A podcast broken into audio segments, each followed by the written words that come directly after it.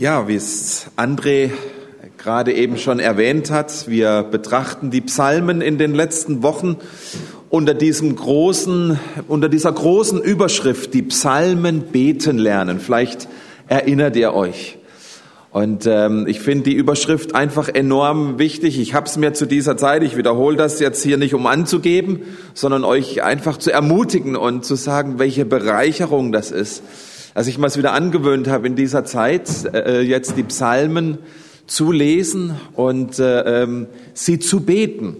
Also nicht einfach nur als ein Text, sondern zu sehen, in welcher Lebenslage war dieser Mensch jetzt? Was sagt er gerade aus? Wie spricht er mit Gott? Was sagt ihm Gott vielleicht zurück? Enorm bereichernd. Auch wenn wir denken, wir wissen, wie zu beten. Die Psalmen führen uns in ganz, ganz neue Dimensionen. In den nächsten beiden Predigten möchte ich diese Reihe dann aber auch zum Abschluss bringen. Man kann ja nicht durch 150 Psalmen durchgehen und möchte einfach nochmal auf die ganz grundsätzlichen Aussagen der Psalmen eingehen.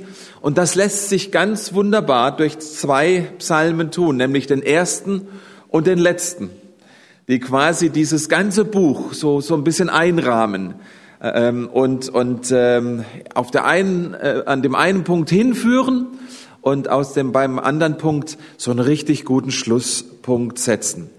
Denn das, ihr Lieben, ist eine ganz faszinierende Sache, die ich auch in den letzten Wochen erlebt habe, wenn ich so die Psalmen gelesen habe oder auch über die Psalmen gelesen habe, wie mir aufgefallen ist, wie sorgfältig und bedeutungsvoll die einzelnen Psalmen an ihrem Platz, an ihrer Stelle waren und gestellt wurden, damit sie selbst durch ihre Reihenfolge uns eine Aussage mitgeben eine Aussage, wer Gott ist, wie er über uns denkt und wie unsere Beziehung zu ihm lebendig sein kann und gewinnbringend sein kann. Und so will ich heute über diesen ersten Psalm sprechen, den, wir, den der André schon äh, gelesen hat, äh, ähm, weil er ganz, ganz interessant äh, äh ähm, aussagt, ein Psalm, der auf ein Gebetbuch hinführt und nicht mit einem Gebet anfängt.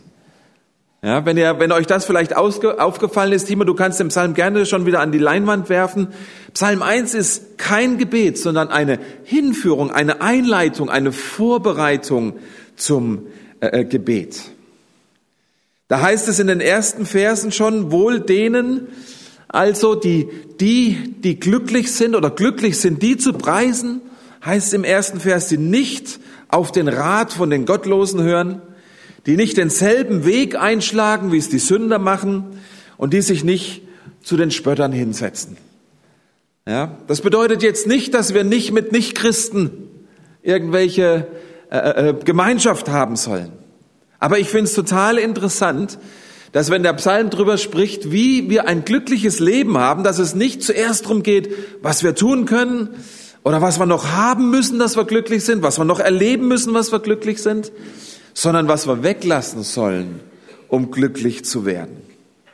Zusammengefasst heißt es also, glücklich ist der Mensch, der sich nicht tief beeinflussen lässt von den Dingen, die nicht gut sind, von Menschen, die nichts von Gott wissen wollen, sondern vielmehr jemand, der die Entscheidung trifft, Lust am Gesetz des Herrn zu haben und Tag und Nacht darüber nachsinnen will. Das ist die zentrale Aussage dieses Psalmes. Der wird glücklich, der Lust hat am Gesetz des Herrn und Tag und Nacht darüber nachsinnt. Es ist also derjenige, der das eine weglässt und dieses andere tut. Ein Sehnen in sich entwickelt, beständig über Gottes Wort nachzusinnen, nachzudenken. Meditieren ist das Fachwort heutzutage, um glücklich zu werden. Das ist also ein ganz wichtiger Aspekt am Anfang der Psalmen, dass dieser Psalm hier das beleuchtet, dass ein Gebetbuch in der Bibel nicht mit einem Gebet beginnt, sondern mit einem Rezept über ein glückliches und erfülltes und zufriedenes Leben.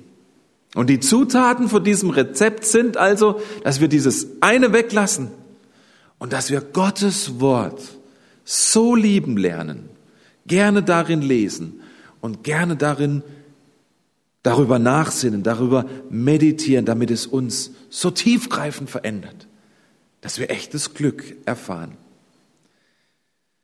Und das Resultat dieses Rezeptes, und jetzt komme ich auf die Einleitung vom, vom André zu sprechen, ist dieser Vers 3. Der wird wie ein Baum gepflanzt an den Wasserbächen, der seine Frucht bringt zu seiner Zeit und seine Blätter verwelken nicht. Und was er macht, das gerät wohl. Nachsinnen über Gottes Wort hat also zum Resultat, dass wir daraus, dass wir dadurch glücklich werden. Und die Bibel oder dieser Psalm vergleicht das mit einem Baum. Er benutzt dieses Bild, dass wir dann sind oder werden wie ein Baum, der immer grün ist und der regelmäßig Frucht bringt, wie es in Vers 3 heißt. Und gerade, das ist ja auch super, dass wir jetzt gerade im Winter über, über, über diesen Psalm oder über dieses Bild nochmal sprechen. Gerade in den Wintermonaten freuen wir uns doch so sehr, oder? An diesen immergrünen Sträuchern und Bäumen in unseren Wäldern. Und ich weiß nicht, ob die Legende wahr ist, aber dass es genau das die Absicht von Martin Luther wohl war, den Deutschen, als er den Deutschen den Weihnachtsbaum ans Herz gelegt hat und ihn ins Haus gebracht hat. Weil er genau in diesen Winterzeiten darauf, auf diesen immergrünen Baum hinweisen wollte, der gepflanzt ist an den Wasserbächen von Gottes Wort. Gerade im Winter erfreuen wir uns an immergrünen Bäumen. Und ich glaube, gerade in winterlichen Lebenszeiten tun uns immergrüne Menschen gut, wenn ich diesen Vergleich aufgreifen darf von dir. Immergrüne Menschen, die an den Wasserbächen von Gottes Wort sich gedrängt haben und dann selbst in den Winterzeiten lebensspendende Worte weitergeben können. Zwei Dinge lernen wir über diese immergrünen Bäume und ich habe so in Klammer gesetzt, immergrüne Menschen. Das eine zeigt uns dieser Psalm, was kennzeichnet einen immergrünen Baum und das zweite sagt, wie werden wir zu diesem immergrünen Baum? Was sind die Kennzeichen von diesem immergrünen Baum? Der Psalmschreiber sagt hier, dass der immergrüne Baum seine Wurzeln ganz tief ganz tief an die frischen Wasserquellen von Gottes Wort gelegt hat.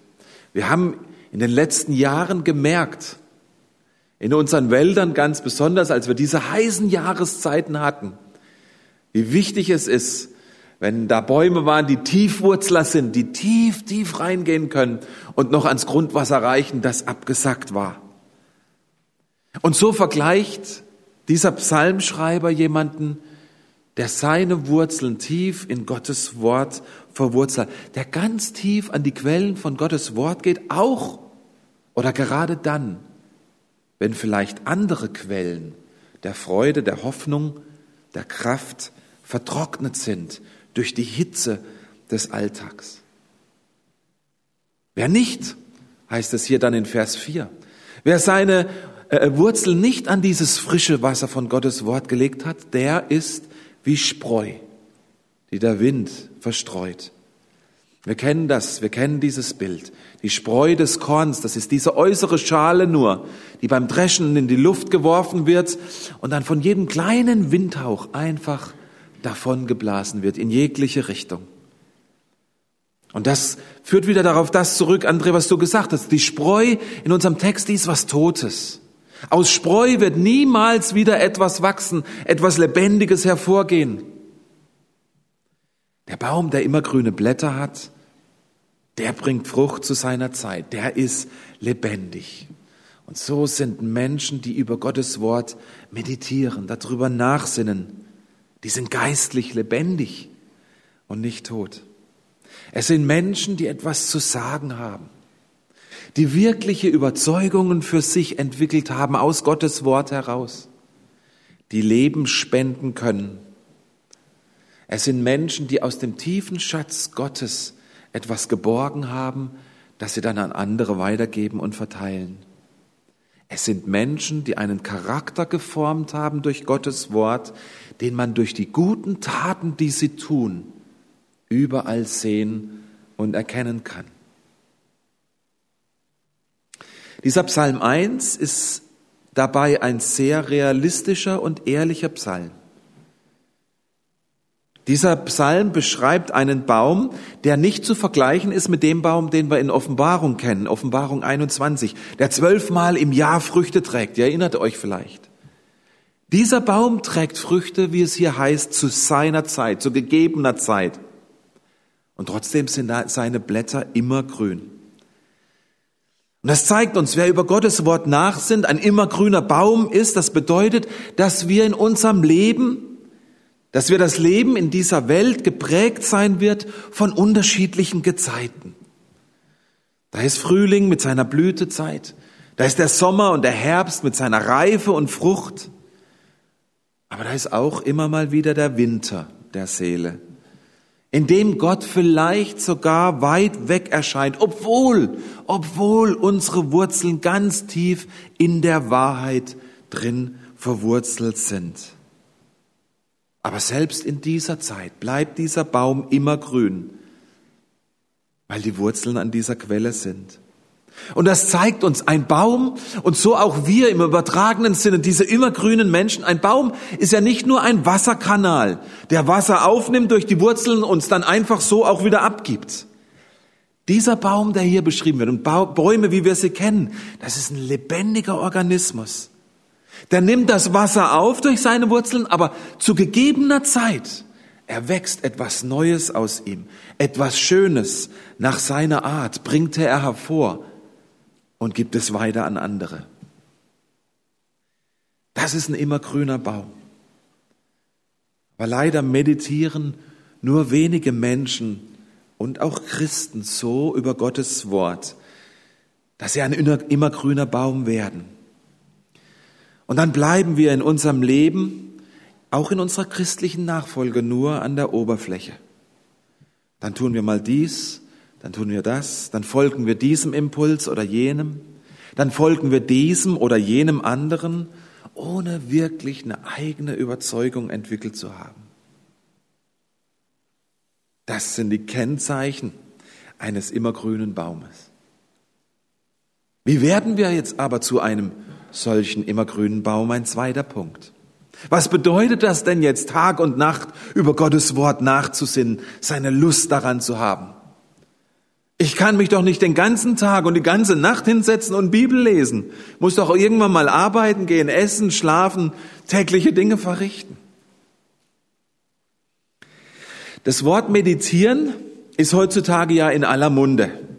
Es ist gesellschaftlich akzeptabel geworden zu meditieren.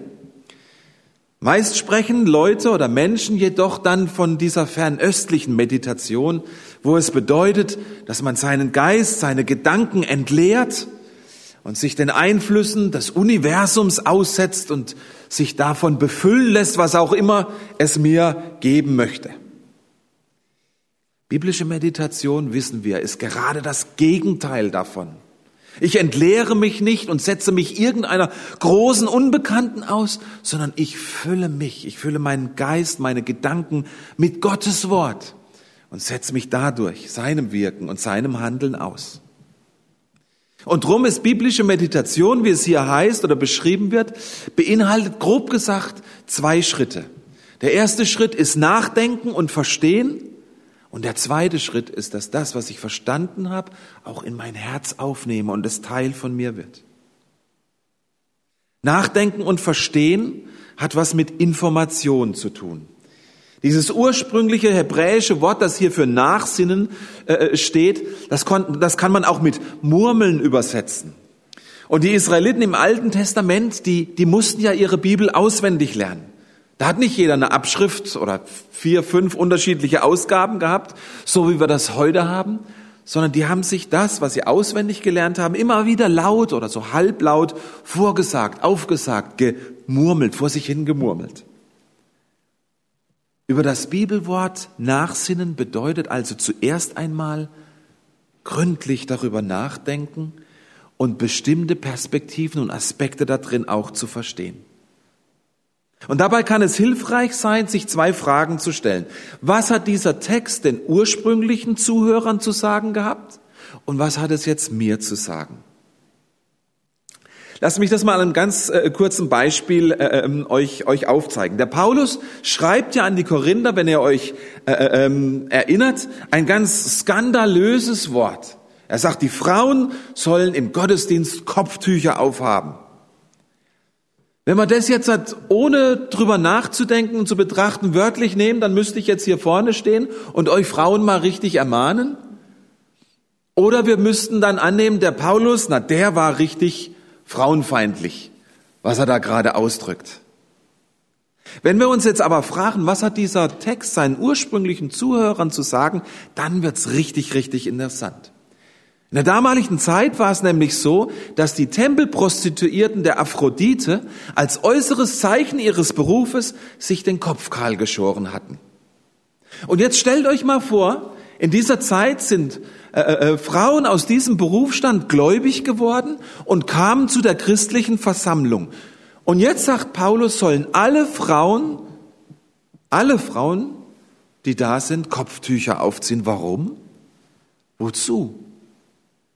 Natürlich, damit man diese ehemaligen Prostituierten und ihre ungute Herkunft nicht erkennen musste. Es war also ein Schutz für diese Frauen, damit man sie nicht schief angeguckt hat, damit man sie nicht ausgegrenzt hat, damit man nicht schlecht über sie geredet oder gedacht hat, dass sie wirklich genauso Teil der Gemeinde sein konnten wie alle anderen auch. Und wenn wir das verstehen und uns mal klar wird, dann wird auch zweierlei klar, dass das kein Auftrag an jede Frau, auch zum Beispiel heute in der Gemeinde sein kann, und auch nicht, dass, Frau, dass der Paulus ein frauenfeindlicher Typ war, sondern ganz im Gegenteil. Wenn wir darüber nachdenken, verstehen wir langsam das Prinzip dahinter. Jeder sollte in der Gemeinde willkommen sein. Jeder sollte vollwertig Teil dieser Familie sein können, egal welcher Herkunft, egal welcher Vergangenheit. Jesus hatte allen vergeben. Er war für jeden gestorben. Er liebte jeden gleichermaßen, egal woher. Und wenn ich jetzt in dieser Art und Weise über diesen Text nachgedacht habe, verstanden habe, angefangen habe zu meditieren, ihr Lieben, dann, dann passiert was Faszinierendes. Dann passiert etwas Übernatürliches. Dann passiert ein echtes Wunder. Dann fange ich nämlich an, mit meinem Herzen zu spüren, dass Gottes Geist, Gottes Wort etwas Wunderbares zu mir sagt, zu mir wirklich spricht, dann lasse ich es zu, dass mein Herz Feuer fangen kann von dem, was ich hier gerade gelesen habe. Dann merke ich, dann spüre ich, wie Gottes Geist mir aufzeigt, wow, was für ein Evangelium, was für eine Botschaft, was für ein Bild eines wundervollen, barmherzigen, liebevollen Gottes, der solche Vorkehrungen für seine Gemeinde äh, trifft, dass alle Menschen sich geliebt und angenommen fühlen dürfen in dieser Gemeinde. Ihr Lieben, wenn ich, wenn ich so anfange zu meditieren, dann fängt mein Herz Feuer. Dann zieht es mich in den Lobpreis über so einen herrlichen Gott, von dem ich überwältigt bin, von seiner Liebe und von seiner Fürsorge für seine geliebten Menschen dann geht Gottes Wirken in meinem Herzen vielleicht sogar noch ein bisschen weiter. Vielleicht ist er dann so gnädig in meinem Herzen und ich lasse es zu, dass sein Heiliger Geist mich von Schuld und Sünde überführen darf, wo er mir aufzeigt, wo ich andere Menschen ausgegrenzt habe, wo ich sie vielleicht als Menschen zweiter Klasse gesehen habe und durch mein Verhalten, durch mein Reden sie ausgegrenzt habe dann wird es vielleicht uns als Gemeinde bewusst. Wo haben wir durch unsere Aktivitäten, durch unser Miteinander, durch unser Reden andere nicht willkommen geheißen? Aus welchem Grund auch immer. Spürt ihr, echtes biblisches Meditieren verändert mich nachhaltig. Es steckt mein Herz in Brand über diesen enorm großen Gott, den ich mit meinen Gedanken nicht begreifen kann, aber mein Herz sich daran heranwagen kann, den wir kennen dürfen und seine Liebe spüren und erfahren dürfen, die er für uns alle hat. Ihr Lieben, das ist Evangelium. Das ist das Resultat. von den Psalmen lesen, von seinem Wort lesen. Das ist das, wozu uns Psalm 1 hier auffordert und, und das ans Herz legt. Dieser Psalm 1 bereitet uns auf die restlichen 150 Psalmen vor. Ich möchte euch da ein bisschen Vorfreude machen. Es ist so faszinierend, wie Gott die Psalmen einleitet. Es ist noch faszinierender, wie sie zum Ende kommen. Dazu nächste Woche mehr mit Psalm 150. Lass mich noch ganz kurz abschließen und einen Gedanken weitergeben über dieses Wort. Der sind über seinem Wort Tag und Nacht. Damit ist natürlich nicht gemeint, dass wir uns den lieben langen Tag hinsetzen und die Bibel lesen. Aber das heißt es ja auch gar nicht. Sondern wir werden, und Tag, wir werden Tag und Nacht darüber nachsinnen. Es wird uns Tag und Nacht in den Sinn kommen, egal in welcher Lebenssituation. Und wisst ihr, wie wir herausfinden können, ob wir schon da sind? Ob wir schon dort sind, wo Gottes Wort in uns Tag und Nacht, dass wir darüber nachsinnen es in uns wirkt? Das kommt nicht dadurch, wenn wir Stunden und Minuten zusammenzählen, wie lange wir in der Bibel gelesen haben. Eine ganz einfache Übung ist, indem wir schauen, wo unsere Gedanken hinwandern, wo wandern unsere Sinne hin, wenn wir mal still werden. Und ich möchte euch diese Übung, ich glaube, ich habe es vorher schon mal hier gesagt, ich möchte euch diese Übung echt noch mal ans Herz legen, so als eine Hausaufgabe für diese Woche. Setzt euch mal irgendwo hin und werdet einfach mal still und dann beobachtet mal und schaut mal, wo eure Gedanken hinwandern. Führen eure Gedanken euch hin zu Jesus? Sind ihr über ihn nach ganz natürlich? Führen sie euch in den Lobpreis hinein über diesen großen, allmächtigen Gott, den wir kennen und lieben dürfen? Wenn das so ist, dann weißt du, dass du Tag und Nacht über ihn und über sein Wort nachsinnst, dann weißt du, dass es wirklich Teil von dir geworden ist. Ja, und dafür, dafür kommt es dann doch auch wieder darauf an, wie viel Zeit wir ganz bewusst für dieses Wort auch investieren wollen. Und da möchte ich meine Ermutigung nochmal wiederholen. Lest in diesem Psalm, setzt euch diesem Wort aus, lest mal ein ganzes Buch durch in der Bibel. Gerade jetzt in dieser verordneten Ruhezeit.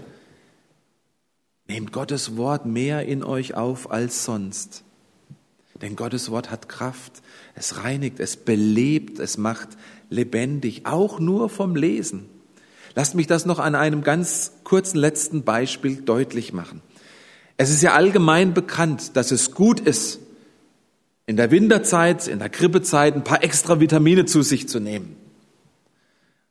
Der hilfreiche Trick dabei ist jedoch, damit man die Vitamine nicht erst zu sich nimmt, wenn man die Grippe schon hat, oder?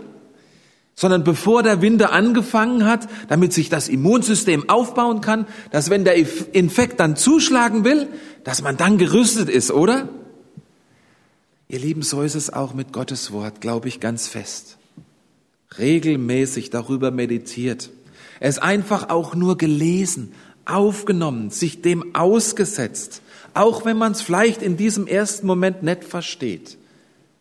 Es bewirkt etwas in uns, weil es Kraft hat. Und es gibt uns dann die nötige Kraft, auch für die Winterzeiten des Lebens, immer grün zu bleiben. Ihr Lieben, das ist das, was uns Psalm 1 ans Herz legt.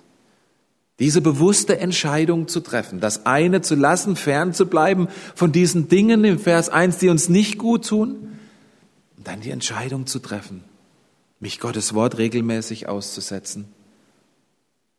Es wird mich glücklich machen, es wird mich zufrieden machen, es wird mich zu einem Menschen machen, der immer mehr Lust hat an seinem Gesetz weil ich den Gott erlebe, der da drin beschrieben wird, weil ich ihn auf eine Art und Weise kennenlerne, wie er wirklich ist, wie ich ihn vorher noch nie gekannt habe. Alles hilfreiche Anstöße hier in diesem, in diesem Text, aber auch nur, wenn wir sie in die Tat umsetzen. Ihr Lieben, lasst mich das ganz deutlich sagen. Das Leben Gottes, das er uns schenkt, ist und bleibt ein Geschenk. Es ist nichts, was wir uns erarbeiten können, was wir uns erkaufen können, wofür, uns, wofür wir etwas tun können. Aber es liegt an uns, Plätze, Orte und Zeiten zu finden, wo ich mich Gottes Wort und ihm hinhalte. Das ist unser Teil, praktisch zu werden. Und die Psalmen sind ein wunderbarer Platz, genau das zu tun, da einzusteigen, beten zu lernen. Fünf Psalmen an einem Tag ist nicht zu viel, gerade jetzt in dieser Zeit. Ich möchte es euch nochmal ans Herz legen. Fangt damit an, macht es zu einer Gewohnheit in eurem Leben. Auch nochmal der kleine Hinweis, draußen auf dem Tisch liegen diese Flyer aus, den Psalmen äh, abgedruckt sind, die ihr an ganz unterschiedlichen Plätzen in, in eurem täglichen Leben äh, ablegen könnt und einfach immer wieder in die Psalmen mit hineingenommen werdet. Lasst uns abschließend miteinander beten. Wer aufstehen möchte dazu, kann das gerne tun.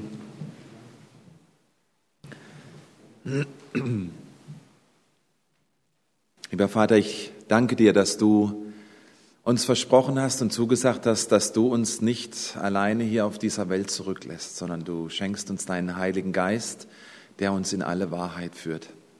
Ich danke dir für dein Wort, das wir haben dürfen, Herr Jesus, dass diese Wahrheit ist und dass du uns versprochen hast, dass wir, wenn wir uns dem aussetzen, die Veränderung erfahren, Herr Jesus, und ein Leben erfahren, das du für uns bereithältst, Herr Jesus. Und so möchten wir dich herzlich bitten, dass du uns Mut schenkst, Kreativität schenkst, äh, Disziplin schenkst, Herr Jesus, um uns diesem Wort beständig auszusetzen bis es so weit ist, dass wir wirklich Tag und Nacht darüber nachsinnen, dass auch wenn immer wir einen freien Gedanken haben, er uns zu dir führt, Herr Jesus, und das gute Leben, das du für uns bereithältst, Herr Jesus, in Glück und Zufriedenheit. Und Herr Jesus, weißt, dass wir in dieser Zeit, in der wir jetzt leben, in einer Zeit leben, wo es fast wie ein Hohn klingt, über Glück und Zufriedenheit zu sprechen für so viele Menschen auf dieser Welt. Und so möchten wir dich herzlich jetzt auch wieder bitten für das, was in unserer Welt im Moment gerade passiert. Wir möchten dich um dein Eingreifen bitten, Herr Jesus. Wir bitten dich für unser Land, für diese Welt, für die Menschen. Wir bitten dich für Entscheidungsträger, Herr Jesus, in der Politik, in der Wissenschaft, in der Wirtschaft, die jetzt Verantwortung haben, dass du sie führst und leidest, dass sie willig sind, dir zu folgen, um gute Entscheidungen zu treffen. Wir bitten dich für Ärzte und für Forscher und Wissenschaftler, dass Dinge entwickelt werden dürfen, dass Dinge vorangehen, Herr Jesus, die eine Veränderung bringen in dieser großen Krisenzeit in dieser Welt. Wir bitten dich für Pflegende, Herr Jesus, die immer wieder an ihre Grenzen kommen, dass du sie behütest und bewahrst vor dieser Krankheit, vor diesem Virus und dass du ihnen immer wieder neue Kraft schenkst und neue Liebe ins Herz für diese Aufgabe, die sie jetzt zu erfüllen haben.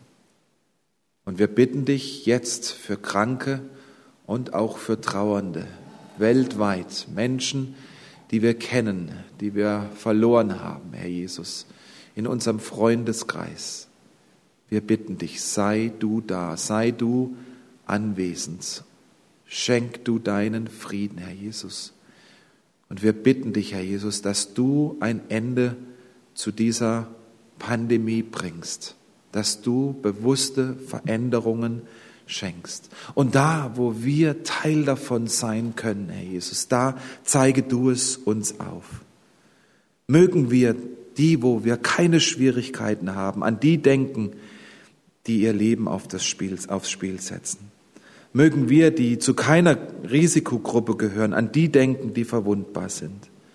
Mögen wir, die wir den Luxus haben, von zu Hause arbeiten zu können, an diejenigen denken, die sich immer wieder entscheiden müssen zwischen ihrer Gesundheit und die Miete bezahlen zu können.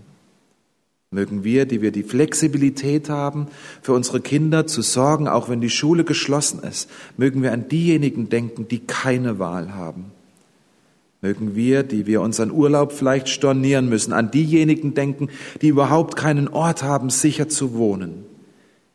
Mögen wir diejenigen, die vielleicht Gewinn aus diesen Turbulenzen schöpfen können, an diejenigen denken, die nichts haben an dieser Welt.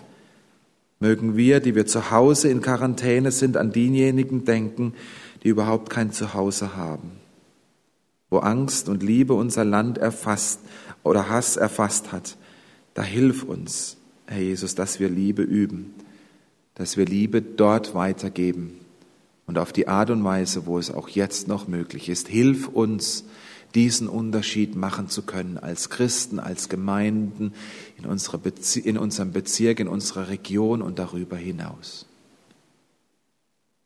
Der Jesus, alles, was uns jetzt noch bewegt, fassen wir in diesem einen Gebet zusammen, Herr Jesus, das du uns gelehrt hast. Ich möchte uns vorsprechen. Bitte betet in eurem Geist, in eurem Herzen mit. Vater unser im Himmel, geheiligt werde dein Name, dein Reich komme, dein Wille geschehe im Himmel wie auf Erden.